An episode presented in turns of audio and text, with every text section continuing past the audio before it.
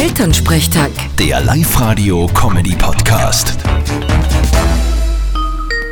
Yay, die Heimat ruft. Hallo Mama. Grüß dich, Martin. Siehst du mich? Ja, ich sieg die. Was gibt's denn? Du, was ist denn jetzt? Was soll denn sein? Naja, dauert der Schatz jetzt nur länger, oder wie?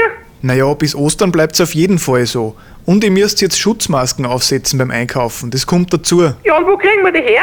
Ja, die liegen dann eh beim Supermarkt beim Eingang. Brauchst selber keine besorgen. Aha.